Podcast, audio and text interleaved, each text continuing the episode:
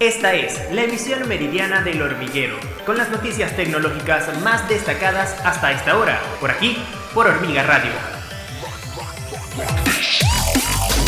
Hola, bienvenidos a una nueva emisión meridiana del hormiguero. Yo soy Rosabel Melián y les acompaño nuevamente para informarles de las notas más destacadas hasta esta hora.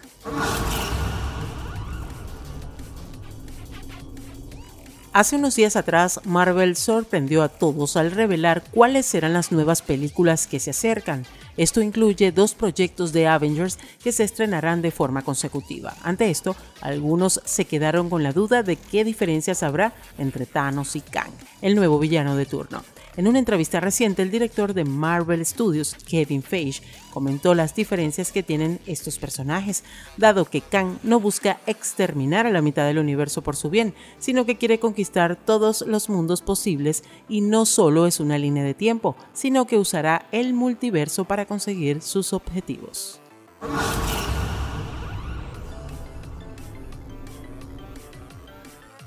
Los videojuegos retrasados no son una sorpresa para nadie, ya que a menudo se hace esto para entregar la mejor experiencia posible o simplemente porque no alcanza el tiempo para lanzarlo en alguna fecha prometida. Este es el caso de Star Wars, Knights of the Old Republic, juego que ha detenido oficialmente su desarrollo según lo informa Bloomberg. Esta nueva versión del clásico de 2003 se retrasa debido a que los desarrolladores, Asper Media, están teniendo una reorganización en el equipo. Eso incluye a nuevos puestos de trabajo que necesitan cubrir, y es que la empresa despidió tanto al director de arte como al director de diseño este mes.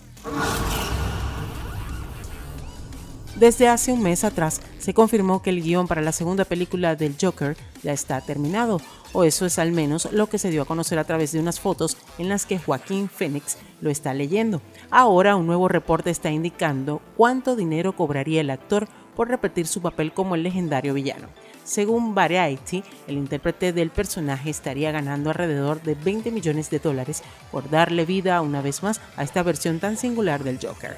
Este aumento es un tanto considerable, ya que en la primera cinta Phoenix cobró 4.5 millones de dólares, pero al salir a la luz la cinta se convirtió en un éxito que generó muchas ganancias. Joker 2 volverá a ser escrita y dirigida por Todd Phillips, pero por, eh, pero por ahora no se ha comentado nada en torno al inicio de las filmaciones, así como tampoco nada relacionado directamente al elenco. Se ha rumoreado que Lady Gaga podría ser Harley Quinn, pero más allá de estos detalles, la información del posible siguiente éxito de Warner Bros. Movies es un secreto.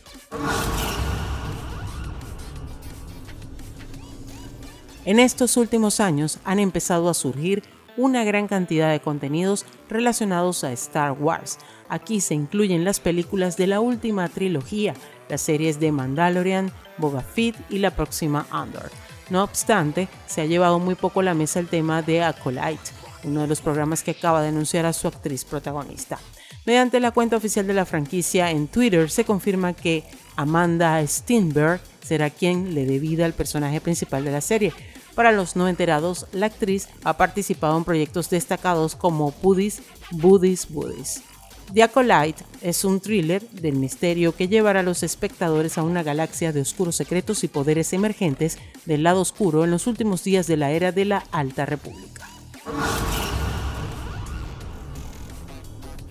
Y de esta manera llegamos al final de nuestro resumen informativo El Hormiguero Meridiano. Yo soy Rosabel Melián y les invito a que nos acompañen en una próxima oportunidad. Chao, chao.